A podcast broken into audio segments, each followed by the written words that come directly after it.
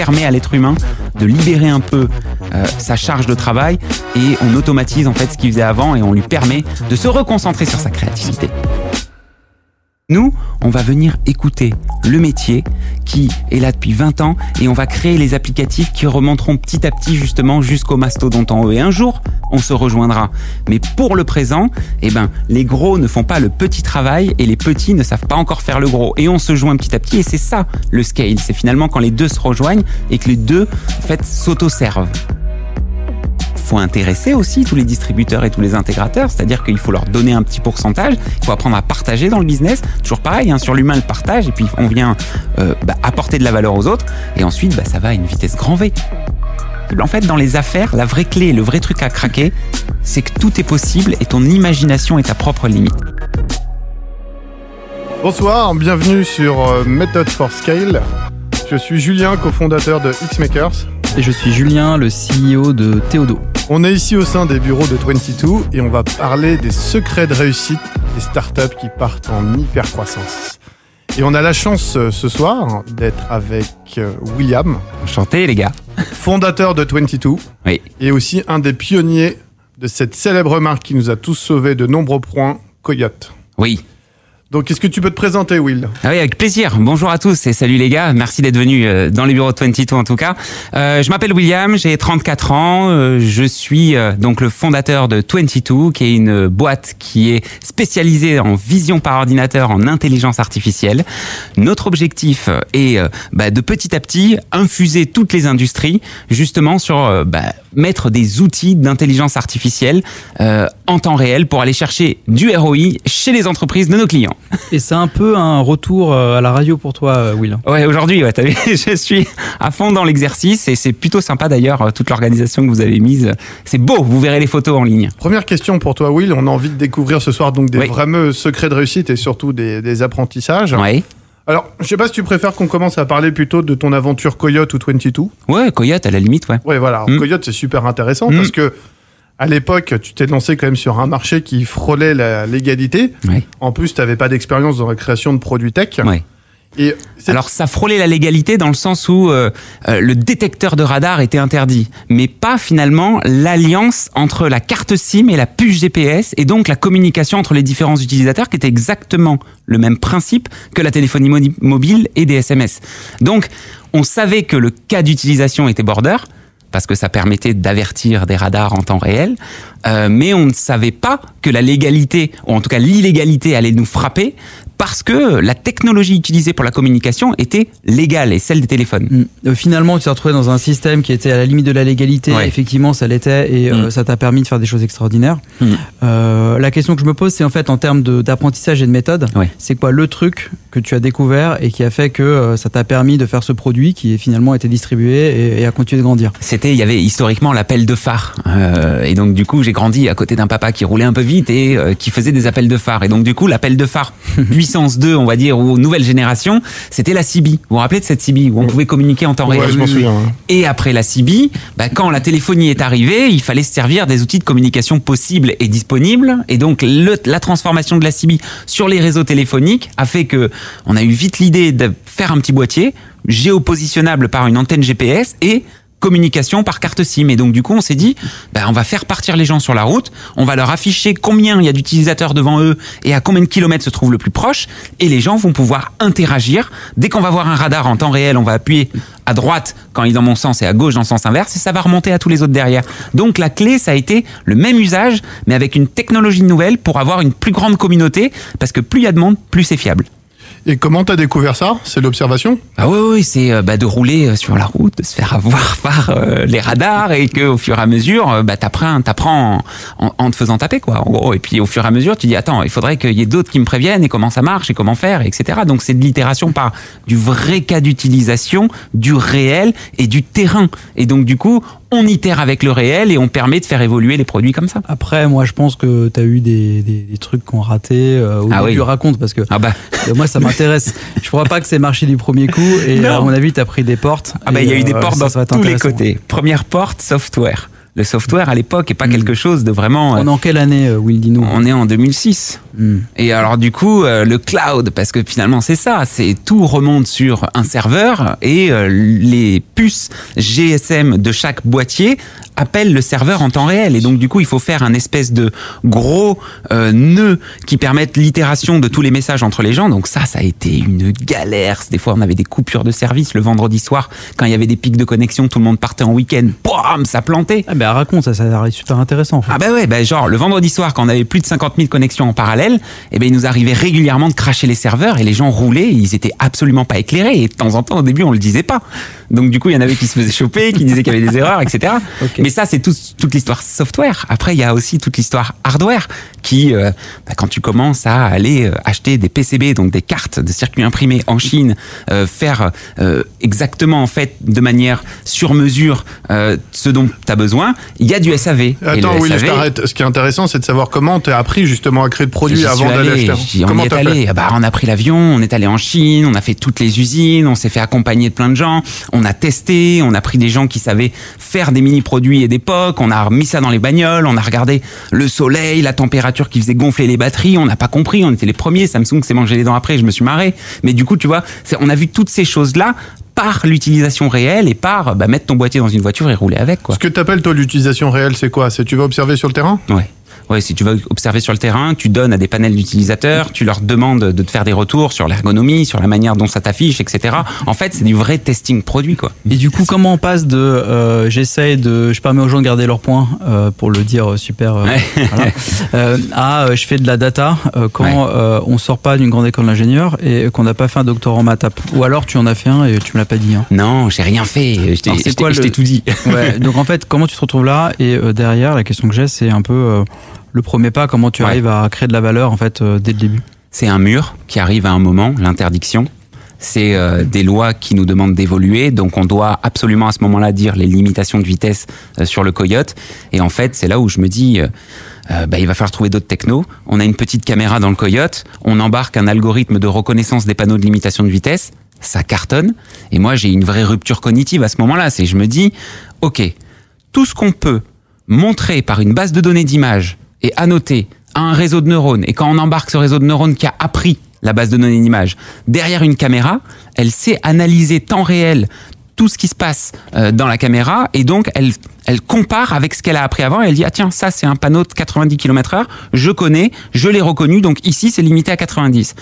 Et en fait, bah, c'est là où vraiment la rupture cognitive s'est faite, dans le sens où euh, le cerveau et l'intelligence humaine, elle a de l'acquisition de nouvelles informations en grande partie grâce à nos yeux, en fait, le monde fonctionne parce qu'on l'a conçu comme ça, parce que finalement, eh ben, on a euh, un regard et des mains et qui nous permettent d'agir sur ce monde-là. Et du coup, le capteur étant le majeur en vision, bah, je me suis dit, bah, va reproduire simplement l'intelligence humaine par de la vision et va essayer de comprendre comment est construite l'intelligence de l'être humain et va essayer ensuite de, de reproduire ça et d'imiter ça pour remplacer slash étendre le pouvoir de l'être humain sur son métier. Quoi. Je pense que c'est un point intéressant là que tu es en train de dire, Will, et ça, mhm. je pense que c'est un vrai apprentissage que tu as développé, c'est d'observer l'humain, dans ton, dans ton cas. Oui, ben, en fait, de base, et depuis que tu es tout petit, tu te rends compte quand tu es entrepreneur aussi que tu dois être euh, actif sur plein de signaux et qu'en même temps, ben, moi, ce qui me passionne, c'est euh, l'hyper euh, c'est l'émotion de l'autre, c'est l'empathie, c'est tout ce qui se passe chez l'autre. Et en fait, si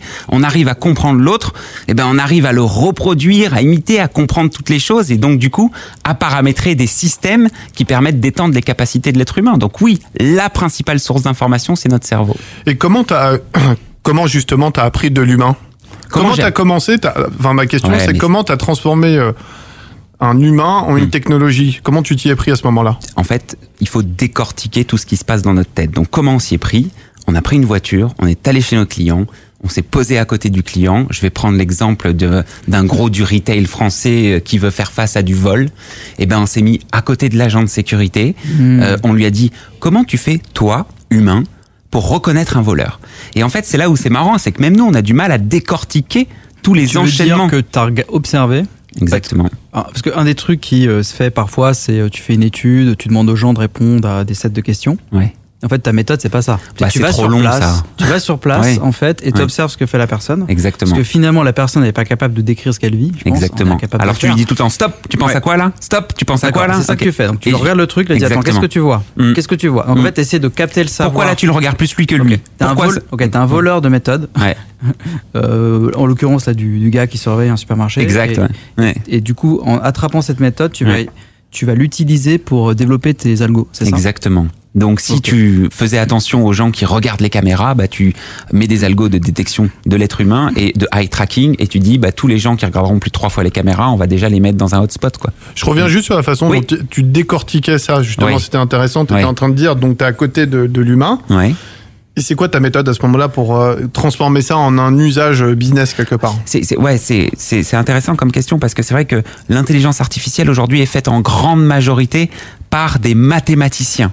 Des gens qui font des algorithmes. là, on des maths. Hein. Ah bah là, on est très loin. ouais. ouais. en gros, euh, les mathématiciens, malheureusement, ont de temps en temps une approche de la vie mathématique. C'est un peu le sens de l'histoire. Et donc, du coup, mettre des créatifs à côté, des gens qui comprennent avec bon sens et avec empathie ce monde-là, et mixer les deux connaissances pour en donner un résultat, finalement, ça fait les mathématiques et le bon sens, et à la fin, le cas d'utilisation est abordé dans le bon sens. Et donc, du coup, c'est vraiment ce qui crée la valeur chez nous, et notre méthode, c'est de rajouter du créatif et du design à côté du mathématique. C'est super pertinent ce que tu dis parce que pas mal de CEO de start-up un peu célèbres comme le patron de Airbnb dit justement c'est le design qui a drivé le business. Hmm.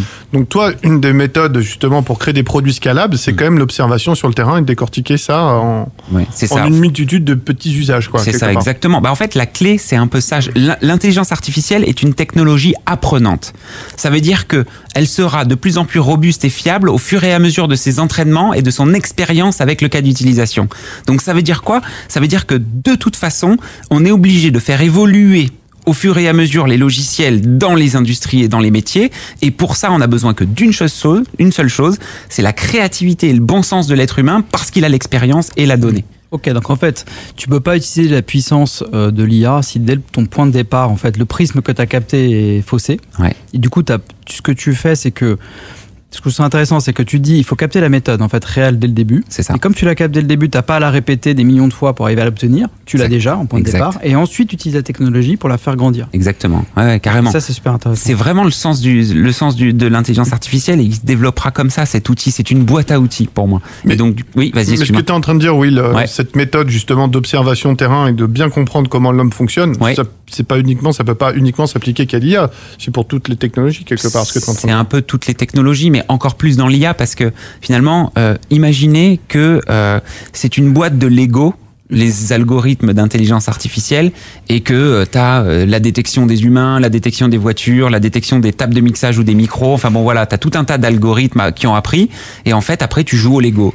Donc si tu veux regarder une voiture qui rentre dans un centre commercial et qui va après se garer là et que tu veux pas regarder les voitures rouges mais que les voitures vertes, bah tu vas aller chercher détection de voiture, tracking de voiture, voiture verte ou voiture rouge, t'empiles les trois ensemble et ensuite tu mets ça au, enfin, dans un réseau et, au cul d'une caméra qui permettra de reconnaître ces choses-là. Donc c'est un peu comme des Lego avec une approche finalement euh, d'analyse humaine. La question que je me pose, comment t'en es arrivé à, à cette méthode d'apprentissage que tu as mis en place? Ah, Parce qu'en fait, tout bêtement, euh, l'être humain apprend beaucoup avec sa vision et euh, bah c'est bête en fait ce que je vais te dire, mais euh, suffit juste d'imiter euh, les concepts d'apprentissage. On apprend en imitant, en reproduisant et par émotion. Ce sont les trois techniques. L'émotion, on ne sait pas la faire l'imitation et la reproduction, c'est le deep learning. C'est beaucoup de données à apprendre plein de fois pour pouvoir reconnaître. Donc, c'est comme si le deep learning était 1% de notre intelligence, tu vois, et de notre manière d'apprendre, et que petit à petit, ça part au fur et à mesure qu'on connaisse le cerveau, à la conquête de ces outils-là qui reproduiront le cerveau. Mais ça vient un peu naturellement et de bon sens, quoi, ouais. Non, ce qui, était, ce qui, était, génial, Will, dans ce que tu disais, dans la façon de créer des produits qui scale, c'est ton point de départ. Et ton point de départ à toi, si j'ai bien compris, c'est quand même d'observer l'humain et de décortiquer ça en un ensemble d'usages. Est-ce que tu penses que c'est ça le cœur de ta, une de tes secrets de sauce dans tous les produits que tu as créés jusqu'à présent? Bah, Une des secrets de sauce, c'est euh, premièrement s'intéresser au métier et regarder tous les cas héroïstes que peut résoudre euh, la vision par ordinateur, en l'occurrence mon produit et euh, dans l'ordre, essayer de les classer par ordre décroissant, donc du plus, du, du plus héroïste au moins, et ensuite aller chercher la donnée qu'a la tête euh, du métier, c'est-à-dire l'expérience qu'a l'humain, et en fait matcher tous les algorithmes qu'on a fait avec l'expérience de la personne et ensuite apprendre tout ça avec la donnée en plus. En gros, le problème principal qu'on a si on restait tout seul dans notre coin, c'est qu'on n'aurait jamais la donnée et jamais l'expérience métier. Et c'est pour ça qu'on va vers ces entreprises-là, donc nos clients, pour justement partager de la valeur et faire en sorte de, grâce à eux, connaître le métier et avoir la donnée, et grâce à nous, avoir une approche mathématique de la reproduction de ce qu'ils font déjà à l'intérieur. Comment d'ailleurs, moi la question que je me pose, comment tu as répliqué ça auprès de tous tes collaborateurs? Parce que c'est pas un truc qu'on apprend forcément de manière native dans les comment écoles. Comment apprends les autres à observer En fait, c'est intéressant. Ça fait aussi partie de, de nos méthodes de recrutement. C'est-à-dire que nos méthodes de recrutement sont peu conventionnelle. Elle parle beaucoup de nous, de ce qu'on ressent, de hmm. notre émotion, notre empathie, notre vision, notre envie. On est beaucoup sur des sentiments émotionnels dans nos entretiens et la technique est euh, le deuxième entretien souvent ou la deuxième partie et ça veut dire, euh, de l'entretien. Tu qu'un seul type de profil, ou alors tu as deux types de profils. Tu as les gens qui font l'observabilité et tu as les gens qui vont coder l'algo. Ou c'est le même profil? En fait, on essaye de euh, faire les mêmes profils, mais aujourd'hui, dans ceux qui codent les algos, il y a un peu plus d'ingénierie et donc un peu plus de verticalité dans l'intelligence versus des gens créatifs ou en design qui ont plus d'horizontalité et plus de connaissances éclectiques. Et donc du coup, aujourd'hui, ça existe, hein, la poule aux œufs d'or où euh, la personne, le mouton a cinq pattes, mais... Euh, tu as plutôt tendance à séparer. Ouais, c'est naturel. Du coup, tu as un côté recrutement, tu es hyper attentif aux soft skills des personnes qui peuvent euh, détecter ça.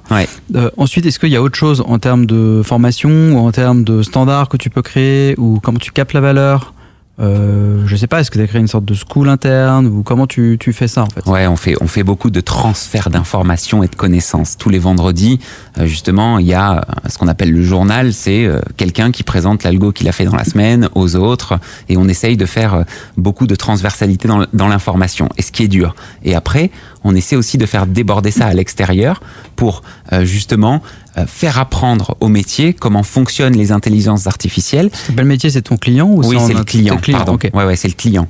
Et donc au client, on lui fait des formations, on le fait participer à ces échanges d'informations pour qu'il s'accapare les mathématiques et qu'il puisse reprojeter justement sa vision stratégique de son métier. Et en interne, les ressources, on leur apprend que le client est roi et qu'il faut absolument tout faire pour y répondre, mais surtout avant de répondre, faut écouter et écouter vraiment le besoin final. Et on va essayer, j'ai une théorie comme ça qui est, euh, je dis souvent qu'on est les stalagmites, les 22 et toutes les autres boîtes qui scale un peu en ce moment, et les très très gros type Google, Amazon et compagnie sont les stalactites. Donc nous on est mythes, on monte, et eux ils mmh. tombent du ciel parce que eux ils font des gros concepts, des gros outils en haut que aujourd'hui les métiers, donc les clients n'arrivent pas forcément tous à prendre en main et à, et à mettre en place justement les systèmes chez eux, alors que nous on va venir écouter le métier qui est là depuis 20 ans et on va créer les applicatifs qui remonteront petit à petit justement jusqu'au mastodonte en haut. Et un jour, on se rejoindra. Mais pour le présent, eh ben, les gros ne font pas le petit travail et les petits ne savent pas encore faire le gros. Et on se joint petit à petit et c'est ça le scale. C'est finalement quand les deux se rejoignent et que les deux, en fait, s'auto-servent. Ok, aujourd'hui vous êtes 80. Euh, oui. Ok. Euh, moi, ce qui m'intéresse pas mal là, c'est euh, la barrière d'entrée côté client. Oui. Donc j'imagine que c'est pas évident. Ce serait intéressant de savoir un peu quel type de client tu as et mm. qui sont les interlocuteurs en face. Mm. Et dans la mesure où toi, tu vas devoir les impliquer de manière très forte parce que justement, tu as pris le parti pris de l'écoute et du terrain et de mm. l'observabilité et pas uniquement de l'algo. Oui. Comment tu t'en sors en fait? Comment tu arrives à faire faire ça à ton client? Déjà, il faut le faire faire à tes équipes, mais comment tu arrives à le faire faire ça à ton client, à lui faire comprendre et à lui faire acheter bah, c'est super intéressant ce que tu dis, parce que c'est pas, c'est pas packagé euh, ce qu'ils font. Non, c'est magique. C'est-à-dire que le premier, le, comment on réussit à l'attirer? Ben, En essayant d'expliquer des choses difficiles avec, avec des mots simples. Ensuite, une fois qu'on l'a, euh, on essaye de trouver les cas héroïstes avec lui et on essaye de lui transférer du savoir. Donc l'éducation, parce que ça manque beaucoup d'éducation autour de l'intelligence artificielle. Après l'éducation, quand ils ont pris euh, le concept et qu'ils savent comment ça marche, il y a la confiance qui est le plus gros mur aujourd'hui. C'est-à-dire que euh, confier ses données, confier son métier à une entreprise tierce qui va aller chercher du ROI sur un système existant qui marche très bien et qui est en place, c'est quand même risqué. Donc cette confiance, finalement, elle est difficile à obtenir et on l'a que par ses axes émotionnels et humains. C'est-à-dire qu'il faut qu'il ressente et qu'il voit clair. L'IA est souvent une boîte noire on ne sait pas ce qui s'y passe à l'intérieur. Eh ben, on essaye d'ouvrir cette boîte noire et de faire en sorte de te montrer le cœur et comment ça marche et comment nous on agit aussi. Oui, oui. ce qui est intéressant, c'est pour créer. Tu parles de cette confiance que tu as dû créer pour vendre quand même une solution complexe. Bon, maintenant ça marche, mais est-ce que tu t'es mangé des murs? Qu'est-ce que tu as ah bah testé pour créer cette confiance? Parle-nous aussi des trucs où tu as tu as testé une hypothèse A, B, C. Bah c'est quoi la méthode que tu as mis en place pour arriver là-bas J'imagine un rendez-vous en février où il pleut et tu sors déprimé de ne pas avoir réussi à créer cette confiance, justement. Donc, euh, bah oui, je, je, sors même d'un rendez-vous où on me dit que c'est impossible de vendre de la licence en intelligence artificielle à un gros du ferroviaire français. Et. Euh, bah, je suis persuadé qu'en disant que les méthodes de valorisation des entreprises aujourd'hui à ce client-là, euh, c'est la licence, que moi je veux lever des fonds, que je veux faire monter la valeur de la boîte, c'est pas pour lui prendre de l'argent que je veux faire de la licence, c'est pour valoriser mon entreprise et pour ouvrir mon capital et lever le plus possible. Et je lui dis avec transparence mes contraintes derrière. Et en fait, il me rappelle un mois plus tard et ils me disent, bah écoute, William, euh, on te croit, on te fait confiance, on enclenche avec la licence, c'est parti. Et donc du coup là, je me mets à pleurer. Mais qu'est-ce que j'en conclus? J'en conclus que chaque client veut partager la valeur, a peur de tout donner à l'autre et veut de l'actif et veut de, de la valorisation à l'intérieur, tout en itérant, comme je vous ai dit tout à l'heure, comme c'est une technologie qui est apprenante, qui est plutôt longue, tu vas pas avoir du ROI en 15 jours. Il va falloir vraiment passer du temps. Donc on a mis en place un système d'association, de joint venture ou de partenariat plus plus plus qui permet justement de partager la valeur, d'avoir la donnée du métier, d'avoir la connaissance du métier de nos clients et de mettre ça au service justement d'une équipe qui est recrutée pour euh, tech et qui a une roadmap de delivery produit qui correspond au métier. D'accord. Donc en fait, pour résumer, tu dis que en fait, euh, le client il est sur des assets qui sont euh, très stratégiques et il a peur que tu les utilises et que ça mm. crée juste ta propre valeur. Oui. Il veut récupérer cette valeur et un moyen de récupérer la valeur, c'est de la partager d'un point de vue capitalistique. Oui. Et donc de créer une boîte en partage euh, à deux et qui fait que tu crées l'assurance tout de suite que s'il y a du gain, il sera partagé et du coup on est OK. Mm. Tu es OK pour venir sur mon terrain, tu peux observer mes équipes. Oui, c'est exactement. Et, euh, et du coup, euh, tu as euh, ce que tu disais au début qui était l'observabilité est permise mm. et tu peux construire ton, ton modèle. Tu construis ton modèle dessus.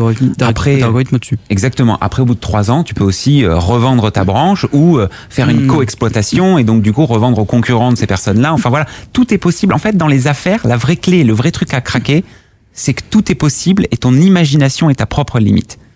Et que les avocats ont conçu des statuts, ont conçu des contrats, mais ils l'ont conçu comme ça et ils le répliquent parce que eux ont compris le scale et ils vont pas retravailler euh, avec le même volume d'heures sur chaque client de manière différente. Donc toi, chef d'entreprise qui nous écoute, dis-toi qu'il n'y a pas de barrière et que tout est possible. Ta propre créativité est ta limite. Et même dans les associations avec les très gros groupes, le CAC 40 ou même parler de bourse, aujourd'hui, on a l'impression des fois que euh, non, mais là, tu es trop jeune, tu fais pas assez de volume.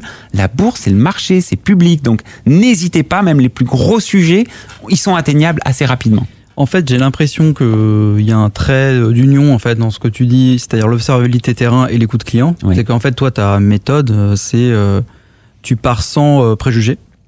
Tu écoutes vraiment, mm de comprendre les préférences réelles de la personne et de t'adapter. Oui, exactement. Et, ça marche. et je persévère. En fait. Alors attends, tu rajoutes la longévité, c'est-à-dire qu'il faut jamais lâcher l'affaire.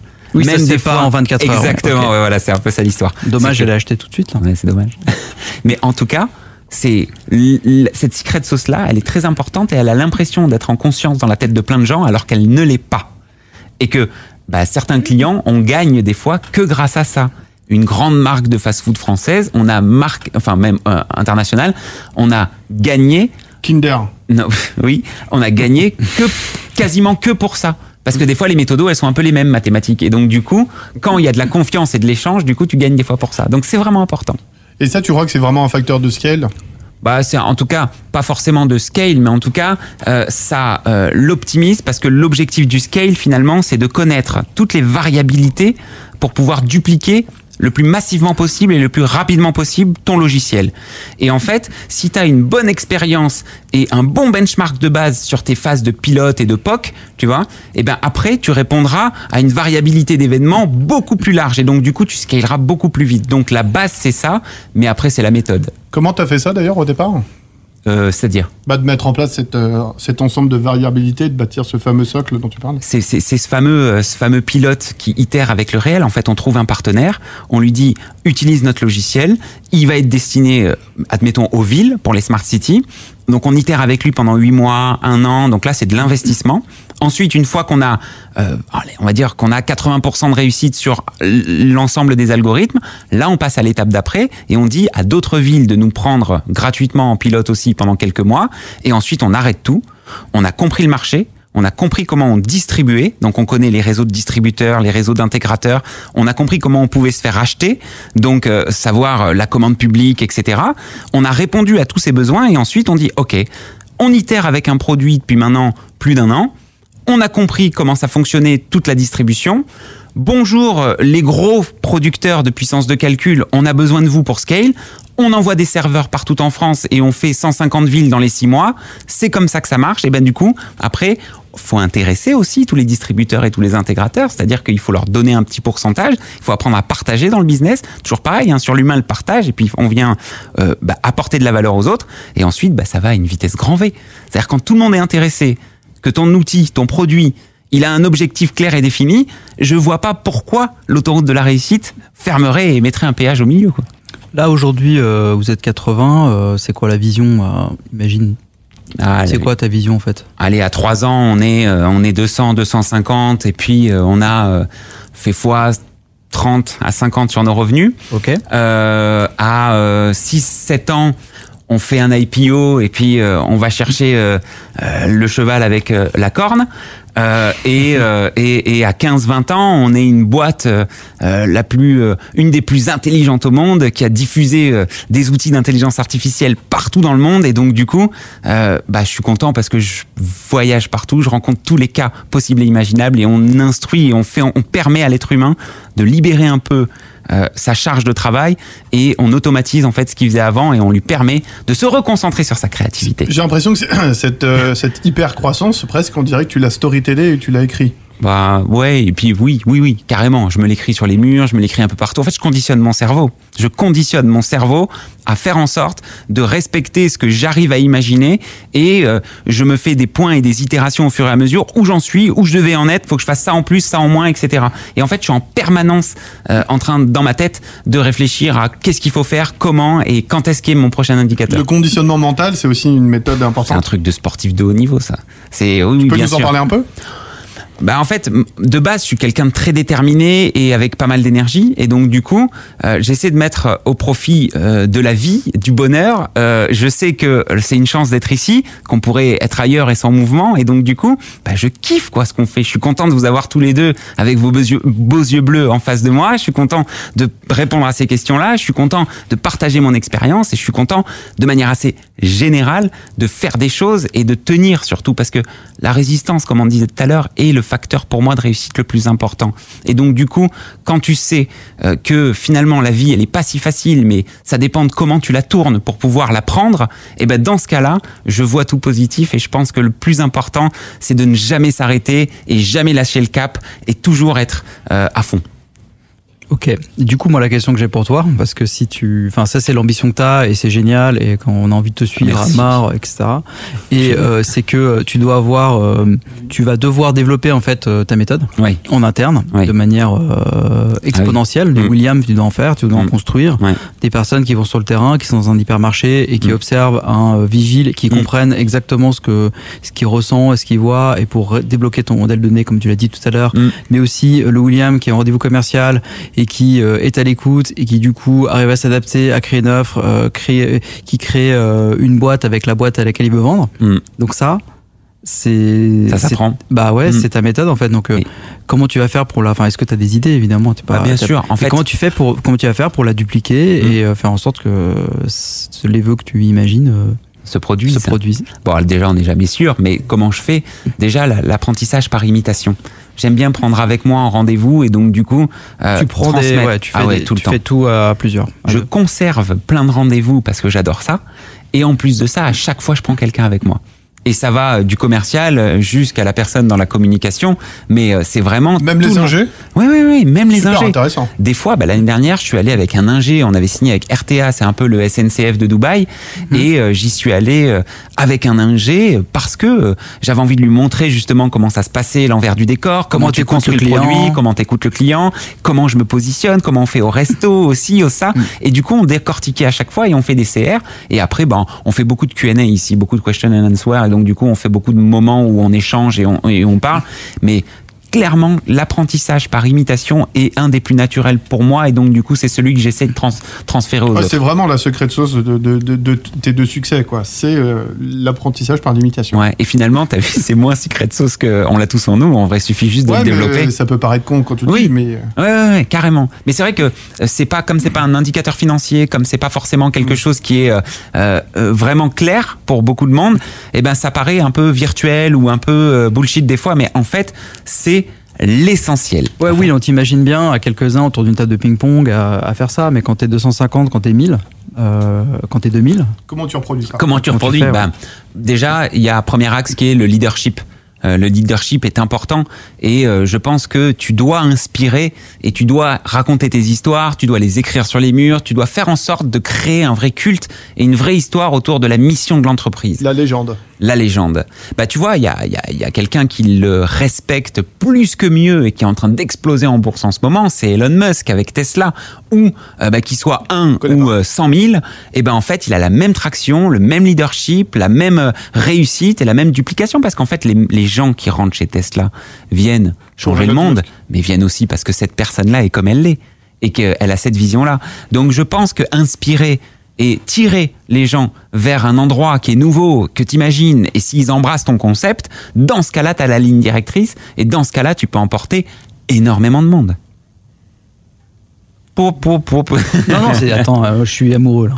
Non, mais arrête, je te jure, non, non, non, c'était vraiment super. Euh, non, non, c'était top. Et aujourd'hui, tu sens que cette traction, justement, tu arrives à l'opérer avec euh, toutes tes équipes? Bah, il y a, y a, des ratés. Euh, il y en a certains qui mordent pas, etc. Mais bon, en principe, et c'est un peu, je vais faire une métaphore bidon, mais c'est un peu comme le sable et l'huître. Au bout d'un moment, quand il y a trop de sable, ça fait une perle et ça ressort enrichi. Et beaucoup de personnes qui rentrent ici et qui se vendent plutôt que qui écoutent et qui euh, viennent voir les synergies et, et la symbiose qu'il peut avoir avec la boîte, ben en fait, ils se font expulser naturellement tout seuls au bout d'un certain temps, d'un certain mois. Donc en fait, quelqu'un qui ne correspond pas à l'ADN 22, malheureusement, ne reste pas très longtemps. Et naturellement. en fait, euh, tu as créé le système immunitaire euh, du corps humain 22 qui marche bien, en fait. C'est ce que Pour l'instant, ouais. Carrément. cool. Bah non, mais je pense que pour conclure, c'est ça. Enfin, moi, ce que je retiens de, mm. de, de, cette première session euh, méthode for scale, mm. c'est l'observation de l'humain, quoi, tout simplement. Ouais. Et puis après, voir les systèmes et comment dupliquer. Parce que mine de rien, tu peux observer, faire le meilleur produit, mais si tu n'arrives pas après à le dupliquer, comme on disait, c'est compliqué. Donc, aller voir les métiers, comment ça s'est fait, et puis appuyer sur le bouton pour en faire 100 d'un coup, c'est pas non plus, enfin, c'est quelque chose de compliqué. Donc, il y a tout un tas de choses qu'on n'a pas eu le temps d'aborder. Mais bien évidemment, bien évidemment, euh, j'imagine que vous le direz dans les prochains. Grave, écoute, merci euh, William. C'était top de nous recevoir euh, chez 22. On est super, on est super bien. On voulait remercier Momo en régie aussi. Merci Momo. Euh, qui est là et qui nous donne de l'énergie. Mm. Et, puis on, écoute, on raconte aussi la suite pour les prochains qui vont participer. Ça se finit quand même par une bonne bouffe derrière. Oui, derrière on se fait un dîner sympa et c'est un moyen d'attirer William. On lui dit on fait un dîner. par ailleurs, par ailleurs, par ailleurs, on fait un podcast. on t'a pas dit, mais si tu peux te rendre disponible une heure avant, c'est sympa. et voilà. Bon, toi, merci beaucoup. Merci à vous les gars, c'était cool. Et, euh, et ben. Euh... Bah, Juju, on, on se retrouve sur le prochain podcast. Ouais, sur le prochain. Salut Julien. Ciao.